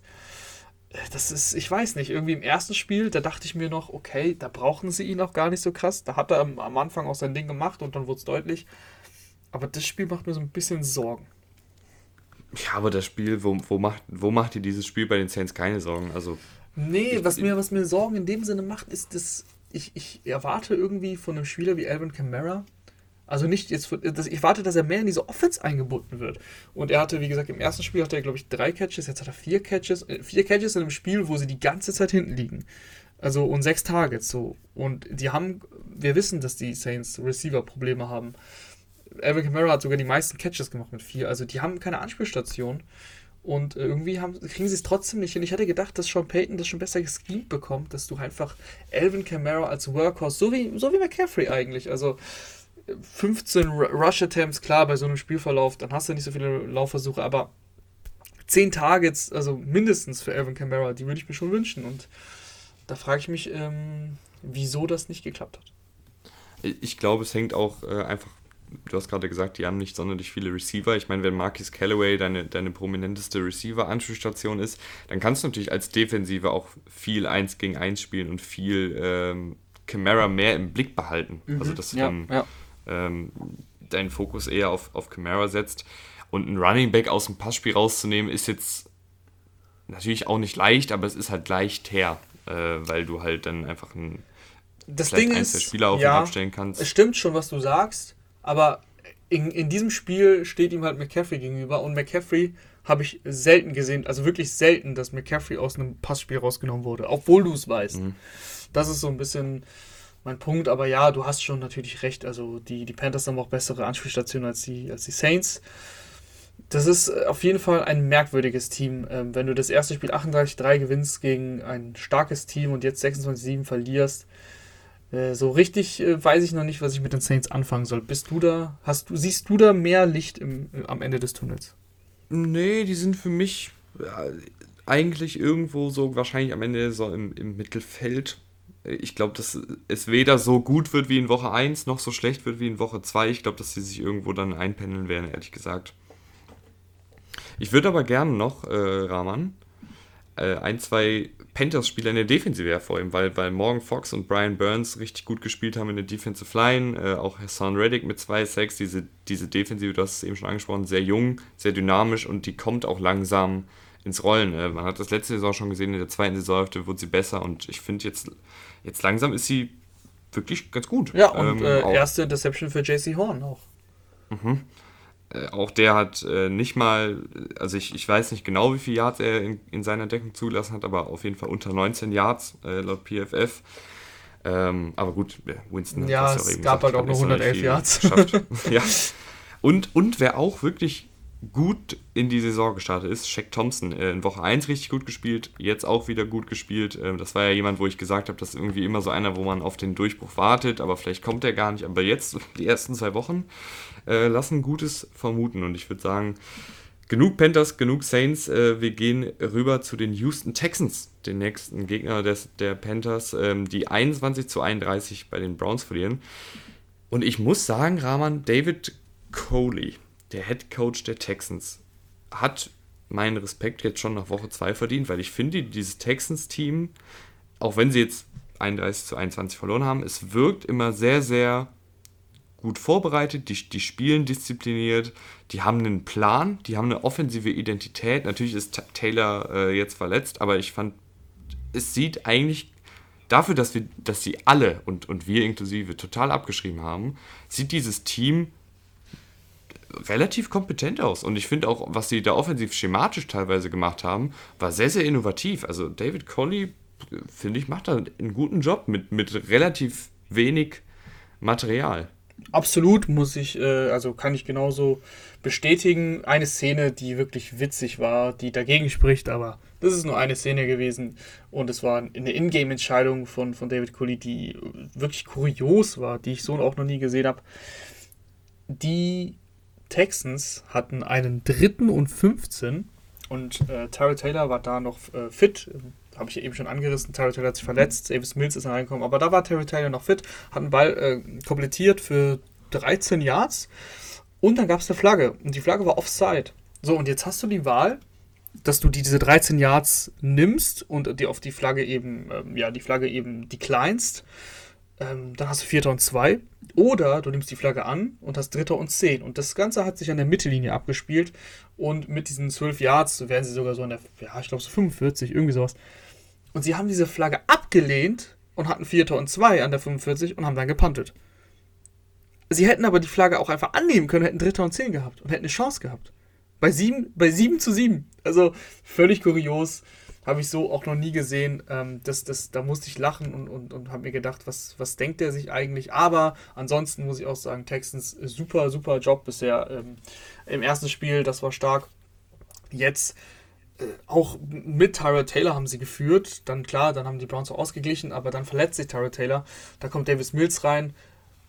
Und auch das war okay, ne? Es war jetzt nicht eine Vollkatastrophe. Also hat sogar seinen ersten Touchdown-Pass gemacht dass die Browns das Spiel am Ende gewinnen, das, das, war, das war zu erwarten. Dass die müssen das Spiel auch gewinnen. Die sind einfach so viel talentierter. Aber die Texans machen wirklich einen guten Job, muss man sagen. Ja, ich finde, das, das war sehr rund. Und ähm, die Browns machen auch ihr Ding. Also ich finde, die Browns sehen weiterhin ganz solide aus. Ja. Jetzt nicht ganz so, ganz so gut wie in, in Woche 1, obwohl sie da, da verloren haben. Ich glaube, das ist auch so ein ganz schwieriges Spiel. Also so gegen die Texans, mhm. wo jeder das erwartet, dass du gewinnst. Und das ist, äh, dann verletzt sich ähm, Jarvis Landry ganz, ganz früh im Spiel. Und dann muss man sagen, OBJ war inactive. Dann hast du halt viele No-Name-Receiver auch, ne? Dimitri Felton, ähm, Rookie Running Back, der auch so ein bisschen Receiver spielen soll, so irgendwie so ein Hybrid. Äh, zwei Super Plays. Einmal für 33 Yards äh, und einen Touchdown. Einmal zeigt er so einen Spin-Move und äh, schickt einen Texans-Verteidiger äh, baden. Also das sah richtig, richtig nice aus. Aber ja, wie gesagt, ansonsten spielst du dann wirklich mit ähm, deinen Tight Ends Harrison Bryant und Austin Hooper wahrscheinlich als deine Nummer 1 Option und Rashad Higgins, Donovan People Jones äh, und so weiter, Anthony Schwarz dahinter. Also das ist dann schon sehr dünn. Äh, gegen die Texans reicht das. Ich bin mal gespannt, was jetzt Jarvis Landry überhaupt hat. Äh, Baker Mayfield ist zwischendurch auch rausgegangen verletzt. Also mhm. die, die, es war sowieso ein ganz, ganz schlimmer Spieltag wieder, was Verletzungen angeht. Mhm. Ähm, also da sind die Browns dann im Endeffekt, glaube ich, glücklich, dass es in Anführungsstrichen nur die Texans waren, die dann gegen den Rookie-Quarterback dann spielen durften. Äh, und dann haben sie es ganz, ganz entspannt gewuppt. Aber äh, es wäre, glaube ich, gegen viele Gegner mit dieser Leistung könnte, hätte es auch schief gehen können. Ja, ja, die Offensive Line ist natürlich bei den Browns nach wie vor äh, eine absolute Bank und äh, das Laufspiel funktioniert dann gegen ein Team wie die Texans und wir haben gerade das Coaching gelobt, aber ich meine, die individuelle Klasse entscheidet dann halt auch irgendwo. Ähm, Klar, auf jeden Fall. Und da hat die Offensive Line gar keine Probleme. Große, große Löcher für Nick Chubb äh, frei zu schaufeln und Nick Chubb selber bricht ja auch hier und da mal gerne ein paar Tackles. Das war dann schon. Ja, Kareem Hunt spielt äh, mit der gleichen Offensive Line und hat ähm, knapp 4 Yards pro Laufversuch und Chubb halt 8,6. 11 ja. Versuche für, für 95 Yards und da war kein 50-Yard-Run dabei. Der längste war 26. Das ist genau das Thema, was ich eben bei Moore angesprochen habe. Auch bei Running Backs sowas ein Traum. Da weißt du, dass du von deinem Running Back halt immer konstant 5 Yards bekommst und du kriegst mal ein längeres Play, aber viel weniger als 5 kriegst du auch nicht. Das macht Spaß. Spaß, finde ich, machen auch die Los Angeles Rams, die 27 zu 24 gegen die Colts gewinnen. Und äh, es war nicht ganz so spektakulär, finde ich, offensiv wie in Woche 1, äh, aber trotzdem durchaus solide. Ähm, ich meine, die, die Colts, die große Philosophie von denen ist ja auch, die Big Plays zu limitieren. Ähm, dadurch haben sich natürlich auch viele Räume für Henderson und Sony Michel ergeben, ähm, die 99 Yards zusammen gesammelt haben. Äh, und Cooper Cup, Rahman, über den können wir gerne reden, der macht, ich finde, der hat jetzt mit, mit Stafford auch nochmal jetzt so ein bisschen mehr das Spiel im, im tieferen Teil des Feldes für sich entdeckt. Also Cup war ja viel mit, mit Goff, dieser Slot-Receiver, der dann Yards nach dem Catch kreiert. Aber jetzt in den ersten beiden Wochen wurde er auch immer wieder gerne bei den, bei den mittleren, bei den tieferen Routen eingesetzt. Er hat natürlich nicht ganz so diesen reinen Speed, um jetzt wirklich eine, eine, eine Fly-Route geradeaus das Feld runterzulaufen. Aber so diese Crossing-Routes, wo er dann sein, sein Route-Running nutzen kann, wo er sein Spielverständnis nutzen kann, so ein bisschen wie Tyler Lockett, ähm, das, das, funktioniert schon ganz gut. Und, und Cup und Stafford, die, die haben auch eine unfassbare Chemie schon nach zwei Wochen. Also Cup jetzt auch wieder mit 163 Yards, 103 nach dem Catch. Das sieht wirklich sehr, sehr gut aus bisher. Absolut. Äh, kann ich gar nicht viel äh, dazu sagen, weil das genauso stimmt, wie du es gesagt hast. Äh, ich habe mir gerade noch mal die Snap-Zahlen aufgemacht, weil es mich jetzt interessiert hat. Er hat ähm, diese Routen, die er gelaufen ist, ist er immer noch im Großteil aus dem Slot gelaufen. Ich glaube einfach, dass, dass, dass sie es besser hinbekommen, dass er eben diese, diese vertikaleren Routen ähm, jetzt mit, mit Stafford häufiger läuft und, und Stafford das auch gerne einsetzt. Ich glaube, bei, mit, mit Goff war es ihnen dann lieber, dass sie Cooper Cup als diesen, dieses Safety Blanket hatten, diese Sicherheitsoption, der dann nicht immer steil gegangen ist, sondern eben auch mal bis zu den Sticks und dann First Down Marker und das hat er auch gut gemacht. Aber mit ähm, Stafford trauen sie das eben Stafford eben zu, dass er, dass er Cup auch deutlich, deutlich weiter downfield trifft und ähm, Robert Woods dann teilweise eben vielleicht auch mal ein bisschen näher an der Line of Scrimmage spielt. So oder so, äh, super Saisonstart für, für, für Cooper Cup. Matthew Stafford hast du gesagt, ja, das war jetzt nicht das Megaspiel, hat auch einen Pick gehabt. Ich fand, das war das beste Spiel im frühen Slot, muss man sagen. Also, das waren wirklich sonst echt eher lahme Spiele. Äh, lange spannend und ähm, Carson Wentz hat sich dann auch verletzt, musste raus. Jacob Eason ist reingekommen, der dann auch äh, bei, ich glaube, ja, sie lagen hinten 27, 24 und hat einen Pick geworfen. Jalen Ramsey ist da eine Route gesprungen. Aber ähm, ich, die Coles, muss ich sagen, also das ist ein Team, ich habe ich hab ein bisschen was von Carsten Wentz gesehen, nicht, nicht viel, aber das, was ich wieder gesehen habe, ist eigentlich, es ist die alte Leier. Also, ja, es war wie in Woche 1 ja, eigentlich. Genau, es ist die alte Leier, er hält den Ball viel zu lange, er wirft den te teilweise dann sehr wild los, äh, was häufig ein Fumble sein kann, was eine Interception werden kann, ist auch wie diesmal nicht passiert. Eine Interception hatte er, aber sonst, ansonsten war es nichts. Aber dennoch, das ist mir zu wild. So ein Quarterback will ich in meinem Team nicht äh, haben. Ganz einfach, weil ich glaube, Carson Wentz ist mittlerweile ein Quarterback, der dem mehr Spiele verliert, als dir gewinnt. Mhm. Ähm, ich, ich fand die Colts. Ich glaube, die Colts sind für diese Saison, auf die Saison gesehen, ein Team, was irgendwie in jedem Spiel so drin sein wird, mehr oder weniger. Hatten jetzt auch ein also schwieriges Programm, ne? Seahawks, mhm. Rams, muss man sagen ich glaube, die werden in jedem Spiel irgendwie so mehr oder weniger schon eine Chance haben zu gewinnen und, und auch mitspielen, wenn man das so sagen kann. Aber ob es dann jetzt wirklich irgendwie reicht, das, das Schiff hier noch umzudrehen, ich meine, jetzt haben sie auch die ersten beiden Spiele verloren. Beide zu Hause. Ähm, Wentz, ja, Wentz sieht irgendwie ich finde, er sieht jetzt nicht total katastrophal aus, aber er sieht halt auch nicht sonderlich gut aus. Also von der so im Skala, unteren Mittelfeld. Ja, Skala von 1 bis 10, wo würdest du ihn gerade hinordnen, nach den ersten beiden Spielen? Äh, wenn 1 ist. 1 ist das, Schlechteste. 1 ist das Schlechteste. Äh, ja, irgendwo so 3, 4 ja, vielleicht. Genau, so würde ich, ich find, ihn. Ich ja. finde ihn halt. Er ist so ein, so ein er ist halt ein, ein, Starting Quarterback, den ich aber vielleicht auf lange Sicht ersetzen würde. Ja. So, das das wäre jetzt so mein Ding. Er kann schon starten, das, das sieht jetzt auch nicht katastrophal aus, aber es ist halt jetzt auch nichts, was dich wirklich als Team voranbringt, wo du jetzt ernsthaft um mhm. die Playoffs spielst. Angenommen, ich. guck mal, ich mach mal hypothetisch jetzt hier. Angenommen, erstmal die Verletzung ist nichts Schlimmes, Carsten Wentz nächste Woche wieder fit. Du, du stehst, hm, lass mal sagen, wir stehen 7 zu 7 und haben noch ähm, dementsprechend drei Spiele offen. würdest du dann in Versuchung kommen, Carsten Wentz zu benchen, weil er ja ein First-Round-Pick wert ist, wenn er mehr als 75% der Snaps spielt? Ich finde, das sind immer schöne Gedankenspiele, aber. Dafür sind wir doch da, mein, oder? Ja, aber dann, was denken dann das Team? So. Nein, nein, also ich sag dir, so wie er jetzt gespielt hat, hätte ich jetzt gesagt, ja, so wirklich für den Erfolg wird er nicht verantwortlich sein. Das Problem ist für, für, die, für die Colts, äh, Jacob Eason, äh, da will ich mir jetzt auch gar nicht so viel reinreden, er hat fünf Pässe geworfen und muss dann unter Druck den, den Game-Winning Drive hinlegen, dass da mal von Jalen Ramsey intercepted wird, alles gut. Ähm, aber es fehlt so die, die Konkurrenz, die richtige Konkurrenz, so, so dieser etablierte Backup, so wie bei den Dolphins mit einem Jacoby Brissett, der ja letztes Jahr da war. Ähm, der fehlt. Ja, der auch ganze null Punkte aufgelegt hat. Ja, aber Jacoby Brissett ist ein Unterschied zu Jacob Eason, hätte ich jetzt gesagt. Aber ja, du hast recht, wir haben gleich die Dolphins noch im Programm. ähm, deswegen, das, der, der fehlt und deswegen wirst du wahrscheinlich niemals sowas machen. Aber wenn ich mir überlege, dass Carson Wentz ein First-Round-Pick äh, wert sein soll, dann graust es mir. Ja. Mit dem, Vert mit ähm, dem Vertrag. Da, gehe ich mit. Äh, defensiv, also defensiv aus, aus Rams Sicht, finde ich, war das auch ein ganz guter Auftritt. Ich meine, Jalen Ramsey, ein sehr, sehr gutes Spiel gehabt, wurde auch nur zweimal in Coverage getestet. Ähm, und Aaron Donald, ich fand ganz interessant, Rahman. Vorher war ja das große Duell, okay, Aaron Donald gegen Quinton Nelson, aber Raheem Morris, der Defensivkoordinator, hat sich gedacht, nee, warum muss ich jetzt Aaron Donald auf Quinton Nelson packen? Ich, ich drehe den einfach ein bisschen auf die andere Seite, ich, ich schiebe den ein bisschen rum. Und Donald hat seine sieben Pressures gesammelt, allerdings die meisten davon gegen Mark Lewinsky, den anderen Guard auf der anderen Seite. Also da fand ich gut, dass, dass Morris ähm, Donald rumgeschoben hat, dass er dann auch immer dafür gesorgt hat, dass Donald seine 1 gegen 1 Situation bekommt, äh, indem er noch einen weiteren Blitzer gebracht hat beispielsweise, dass sie ihn dann nicht doppeln konnten.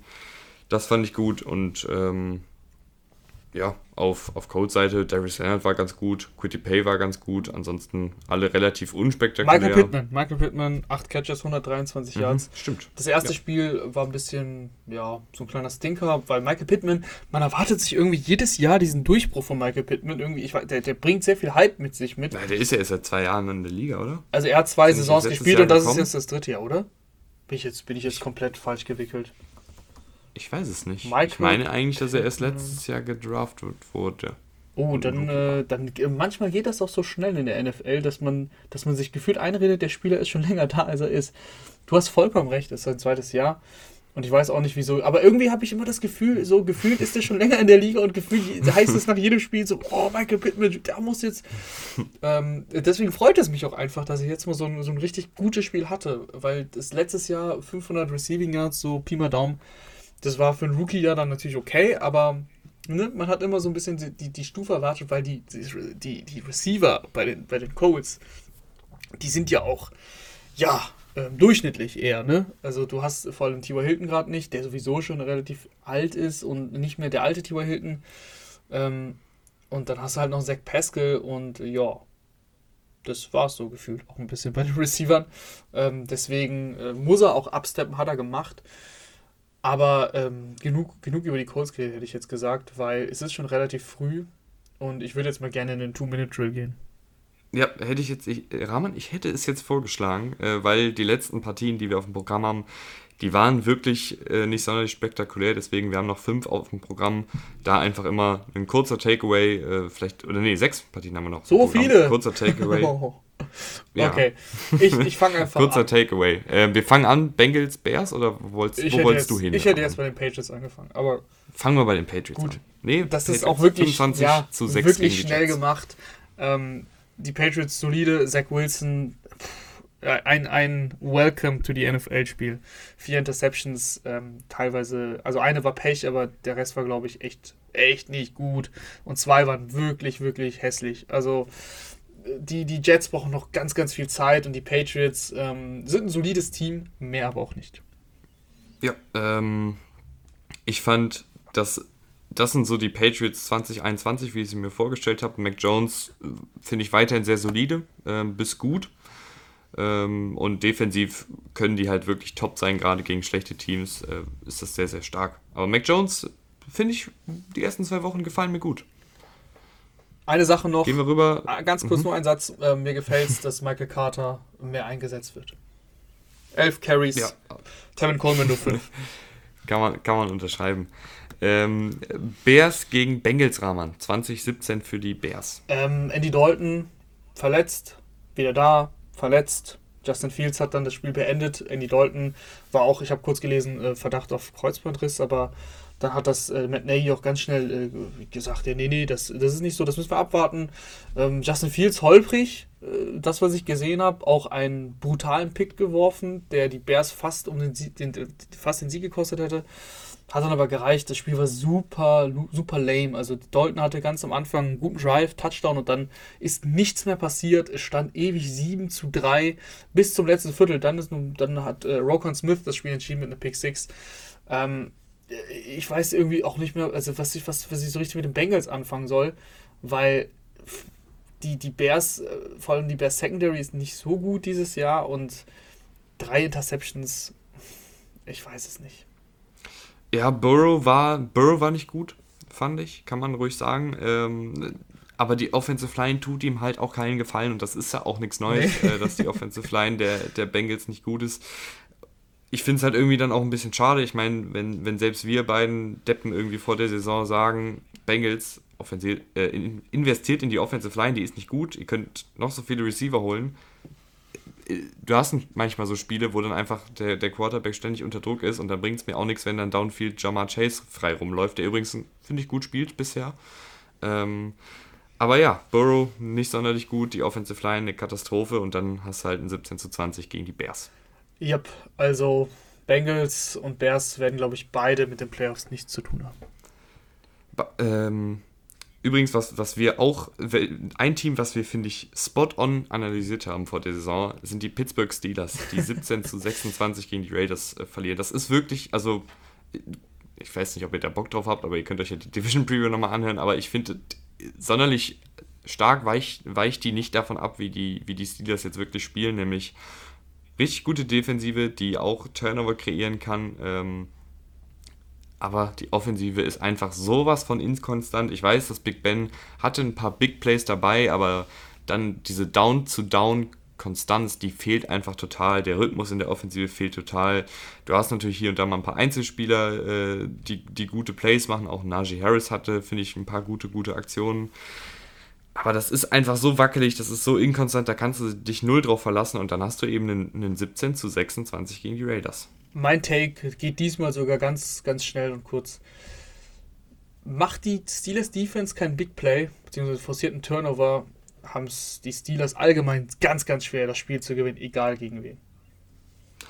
Aber jetzt muss ich eigentlich auch noch einen Take noch reinstreuen. Derek Carr sieht ganz gut aus, Rahman. Das wäre mein zweiter Take gewesen. Derek Carr, äh, vor allem wenn er das Ding lang wirft, dann trifft er es auch. Ich traue mich gar nicht laut zu sagen. Wenn er es macht, ist er gut und Derek Carr ähm, also wirklich, muss man sagen, sehr gutes Spiel. 113 Yards für Henry Rux, das war dieses Riesending, 61 Yards. Das hat ein bisschen das Spiel entschieden.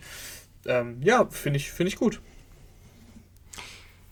49ers gegen Eagles 17 zu 11, ey, was, was, eine, was eine Partie. Sag's ruhig, sag das Wort. Ich, nee, ich sag, sag's es nicht. Scheiße. Ja, jetzt hast du gesagt.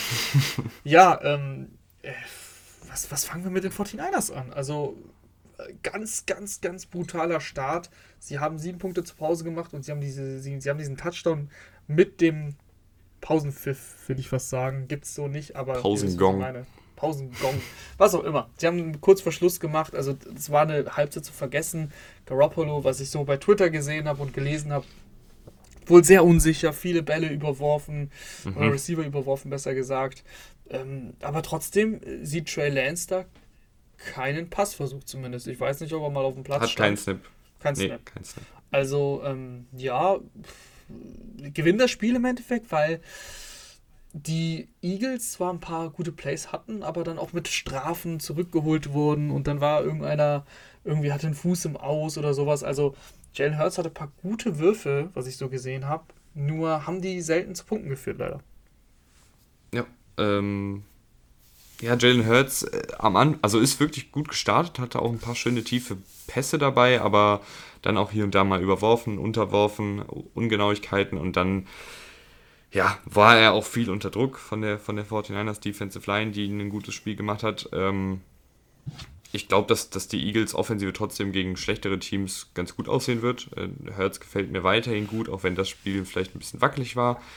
Was mir aber, was, was finde ich noch fast, ja, ein größeres Fragezeichen ist vielleicht übertrieben, aber was mir in den ersten zwei 49ers-Spielen aufgefallen ist, ist, wie wenig George Kittle im Passspiel eingebunden wird. Also in Woche 1 nicht sonderlich spektakulär. Jetzt in Woche 2 vier Receptions, sehr, sehr wenig Targets generell. Ja, vier, äh, vier Targets. Also vier Targets, mhm. vier Catches. das längste Play von ihm für acht Yards. Das ist mhm. ja irgendwie nicht der George Kittle, den wir, nee. den wir gewohnt sind. Vielleicht ähm, ist er nicht zu 100% fit, er kam von einer Verletzung, aber das kann eigentlich auch keine Ausrede sein, hatte lang genug Zeit. Ähm, müssen wir weiter beobachten. Eine Sache noch, ähm, vielleicht hast du es gesehen, ich habe es nicht gesehen. Wie hat es Quest Watkins geschafft, bei einem Longest Play von 91 Yards keinen Touchdown zu machen. Das musst du mir erklären. Er, er wurde da irgendwie ganz am Ende noch mehr oder weniger geschubst. Und also, wow, also dann haben sie das, war das Play wahrscheinlich von der von der 4 oder so und ja. wow, krass. Das ist wirklich. Ja, ein sehr schöner Pass von, von Hertz. Mhm. Ja, ich habe ich hab ein paar so im Augenwinkel immer, immer mal wieder gesehen. Das war wahrscheinlich auch der. Aber das ist mir gerade ins Auge gestochen. Ja, die, die 49ers stehen jetzt 2-0 eigentlich ein gutes Team irgendwie, aber beide Spiele, egal ob du jetzt gegen die Lions oder Eagles, das waren Pflichtsiege für mich und trotzdem äh, haben sie nicht so richtig überzeugt. Lions war das da am Ende dann das Problem, jetzt war es am Anfang schwierig, aber im Endeffekt hast du beide gewonnen. Ja, äh, ich, ich hoffe, dass die Verletzungen auf Eagles-Seite nicht ganz so schlimm sind, ähm, weil offensiv, äh, nee, defensiv sah das, Brandon Graham ist leider raus äh, für die ganze Saison, das, das sah sehr gut aus am Anfang, äh, auch wie sie dann das, das Laufspiel der 49ers äh, in Schach gehalten haben. Eagles und Verletzungen, äh, ich hoffe, dass es zumindest bei Brandon Brooks, der auch raus war zwischendurch, nicht nichts langfristiges sein wird. Gehen wir weiter. Was haben wir noch hier? Buffalo gegen Miami. 35-0. Da war Carsten Spengemann, glaube ich, im Studio, weil nicht so gut gelaunt, Rahman. Nee, ich wollte, ich hatte ein schönes Meme vorbereitet, ähm, aber das konnten wir dann nicht mehr zeigen, aus, aus Zeitgründen leider. Äh, wie auch immer, ähm, wir, haben, wir, haben, wir haben das Thema totgeschwiegen, weil äh, das auch echt ein ganz, ganz, also bitterer, bitterer Tag für die Dolphins. Du verlierst Tour nach vier Passversuchen. Es ist wohl eine Rippenverletzung, die aber, glaube ich, nicht ganz so schlimm ist. Man muss noch die Tests abwarten, äh, die morgen stattfinden, aber ich glaube nicht, dass er damit jetzt sechs, sieben Wochen ausfällt, sondern eher so drei, vier. Zumindest waren so die ersten Meldungen so. Ähm, und dann, sie haben viel riskiert. Sie sind häufig bei Fourth Down dafür dann gegangen, weil sie so weit hinten lagen und es hat einfach nichts funktioniert. Also ich, ich, ich weiß gar nicht, wie viele Fourth Down äh, Versuche sie hatten. Ich kann es mal kurz nachgucken. Äh, 0 von 4. Also es hat einfach nicht geklappt. Es ist, das war ein verhextes Spiel. Und die Bills, es war gar nicht so, dass die Bills dieses mega überragende Offensivspektakel äh, geboten nee. haben. Es war einfach wirklich gute Defensive, die sie gezeigt haben. Und vorne haben sie dann die Dinger gemacht, die sie bekommen haben, aber da, da wurden noch ein paar Chancen liegen gelassen. Josh Allen hat auch einen Pick geworfen. Ja, Josh Allen finde ich mit ein bisschen mehr 2019 Josh Allen bisher als 2020 Josh Allen, ehrlich gesagt. Ja, du, ist ja nicht so, dass es hier jemand im Podcast gesagt hätte, dass es nach dem Jahr von letztem Jahr vielleicht ein bisschen runtergeht. Ähm aber ja, also bisher ist Josh Allen jetzt äh, nicht in MVP-Form. Aber das ist jetzt auch nach zwei Wochen erstmal egal. Sie haben das Spiel gewonnen, sie haben das Spiel sehr souverän gewonnen und mm, für mich sticht aber hervor, dass, ähm, dass die Defense hier richtig mal was gezeigt hat. Und die Buffalo Bills Defense, ähm, die hat mich letztes Jahr sehr enttäuscht. Und ich finde es gut, dass, mal, dass wir jetzt da was gesehen haben und dass die Bills vielleicht auch mal gegen Mannschaften, die da besser mithalten können als die Dolphins ähm, in diesem Spiel, dass sie dann auch mal bei Third Down gegen die Chiefs auch mal vom Platz kommen und dass sie da eben eine mhm. Unterstützung bekommen von der Defense. Das war letztes Jahr nicht der Fall und das macht mir Hoffnung und das steht für mich über dem Thema jetzt äh, der, der Offense. Ähm, das klingt doch blöd bei 35 Punkten, aber dass die Offense immer noch nicht so klickt, wie sie letztes Jahr geklickt hat, das, das haben die äh, Leute gesehen, die das Spiel gesehen haben. Ja, äh, auf Dolphins-Seite muss ich sagen, offensiv. Ich fand es auch schon in Woche 1 sehr, sehr holprig gegen die Patriots. Da, das war nicht sonderlich gut und ich wurde leider in meiner, in meiner Vermutung äh, bestätigt jetzt mit dem Shutout, äh, weil die Dolphins irgendwie offensiv, finde ich, keine richtige Identität haben, keinen richtigen Plan haben. Die Offensive Line ist eine absolute Katastrophe. Das, das war auch abzusehen. Das ist jetzt keine Überraschung.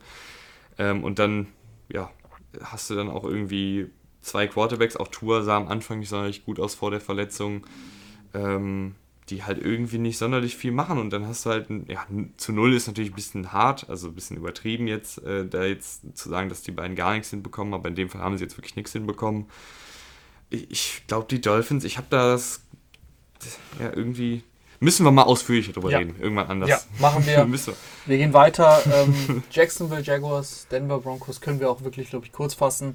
Letztes Spiel, 13 oh, sogar letztes Spiel, okay, ja. Also die mhm. Jaguars haben 13-23 verloren. Sie sind sogar ganz schnell mit 7-0 in Führung gegangen, weil Jamal Agnew, ich weiß gar nicht, ob es ein Punt oder ein Kick-Return-Touchdown war. Lass mal gucken. Kick-Return, 102 Yards. Äh, Jamal Agnew ist dafür bekannt, dass er das kann.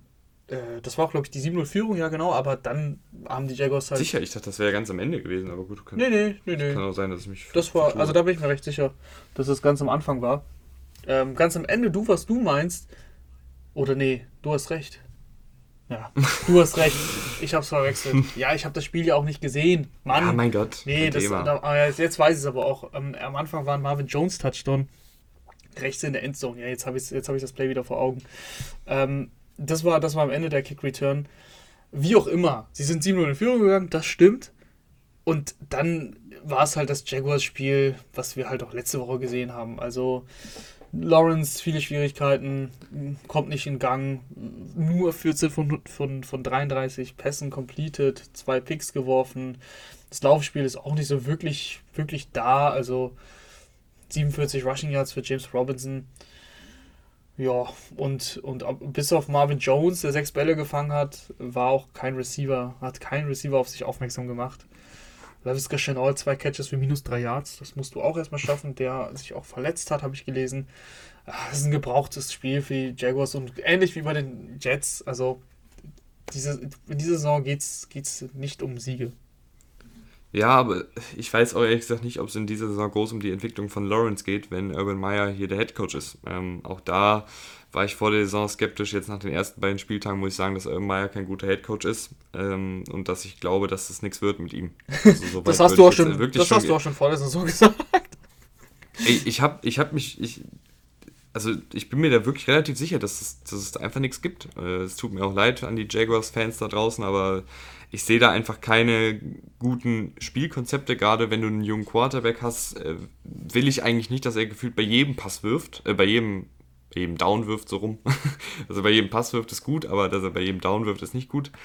Ähm, dass da wenig Rhythmus drin ist, wenig einfache Completions drin sind, ähm, sondern eher so, ja, mach mal, äh, geh, geh halt tief. Das, das funktioniert halt nicht immer. Ähm, hier und da blitzt natürlich Lawrence ja, hier und ja. da blitzt natürlich Lawrence Talent auf, aber das ist halt viel zu inkonstant. 3,6 Yards pro Pass. Das ist ein Wert, das ist wirklich, es ist wirklich, wirklich wenig. Ähm, mhm. 3,6 Yards pro Pass, das ist, das, das sieht man nicht alle Tage, aber lass mal ein bisschen noch kurz über die Broncos reden. Die stehen 2-0. Ähm, mhm. Die Broncos, wir haben. Da, Raman, ja. da, da grätsch kurz rein. Ich lobe mich selber gerne, wenn, wenn ich äh, gute Einschätzungen vor der Saison abgebe, aber bei Teddy Bridgewater lag ich bis jetzt falsch. Und wer hat nochmal gesagt, dass Teddy Bridgewater die richtige ja, Wahl ist? Ja, du. siehst du mal. nee, es sind erst zwei Spiele. Auch nach Woche 2 wollen wir nicht überreagieren. Äh, Jaguars und Giants waren auch nicht die Mega-Gegner. Aber was man sagen kann und was ja auch klar war, so kennen wir Teddy Bridgewater, er macht wenig Fehler.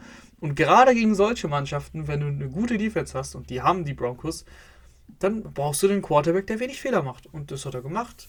328 Yards, super Spiel, zwei Touchdowns geworfen. Einfach souverän, einfach ein guter Auftritt wie in Woche 1. Was mich richtig freut, ist, dass Cortland Sutton richtig eingebunden wurde. Ein super Receiver, der leider Verletzungsprobleme hatte, letztes Jahr komplett ausgefallen ist. Also fast komplett, hat sich ganz am Anfang der Saison verletzt. Und jetzt hat er 9 Catches, 159 Yards. Ähm, super, super Spiel bei 12 Targets. Ansonsten wurde, wurde, die, wurde, wurde, der Ball jetzt nicht mehr so krass verteilt, weil, weil Cortland schon die meisten, deutlich die meisten Targets gesehen hat. Aber trotzdem, auch, auch das Laufspiel mit Javante Williams und Melvin Gordon, das war jetzt im Schnitt nicht so gut, aber mir gefällt es, dass sie das ausbalancieren, dass sie versuchen zumindest auch so diese, diese zwei Running Backs gleichermaßen einzusetzen. Und die Defense habe ich ja schon, habe ich ja schon erwähnt. Also, dass die auf Papier auch gut aussah, das wussten wir. Von Miller hat einen Sack gemacht, sonst war tatsächlich auch der einzige Sack. Aber die Broncos, das ist halt eine, das ist eine, giftige, eine giftige Mannschaft, also auch gerade auf der anderen Seite des Balls. Äh, ich glaube, Bradley Chubb hat er sich, äh, hat er sich verletzt. Hat sich verletzt ja, im Spiel. Ja, ja. Der hat ja letzte Woche, glaube ich, schon ausgesetzt und jetzt, äh, der ist, glaube ich, einfach nicht fit. Das ist, das ist schade, weil da fehlt dir halt die andere Option. Ähm, ja, Andrew Mintz kommt ja dann. Ich wollte es gerade sagen, aber Andrew Mintz taucht leider nicht auf dem Statsheet auf. ja. Kommt noch, kommt noch. Nichtsdestotrotz, also die Broncos haben wirklich eine gute Defense. Ähm, die Offense zeigt sich bisher auch gut. Ich, ich, bin mal gespannt, wenn sie mal eine richtige Challenge haben, wer das dann wird. Ich, ich schaue gerade nach ähm, den Schedule, bis, bis nächste Woche ist. Ja, Chats. Also, ähm, die, die Broncos haben einen guten Spielplan auf jeden Fall. Und du, ich glaube, für dich ist der Spielplan jetzt auch relativ klar. Äh, du gehst jetzt mal ab ins Bett, ne? Ja, so langsam. Und das sehe ich auch. Du, du, hoffentlich auch. Wie sieht es denn eigentlich bei dir in der Uni aus? Ist es noch nicht losgegangen? Nee, nee. Okay. Erst im nächsten Monat. Na gut, na gut. Nee, ähm, wir gehen jetzt beide ins Bett. Habe ich es auch geschafft mit meinem Football-Marathon. Und äh, ich hoffe, ihr hattet Spaß. Ich hoffe, ihr seht es mir nach, dass ich nicht jedes Spiel vor Augen hatte. Das ging leider nicht. Ähm, aber ich hatte trotzdem viel Spaß. Ich auch. Und damit äh, würde ich sagen, verabschieden wir uns. Bis zum nächsten Mal. Danke Bis fürs dann. Einschalten. Ciao, ciao.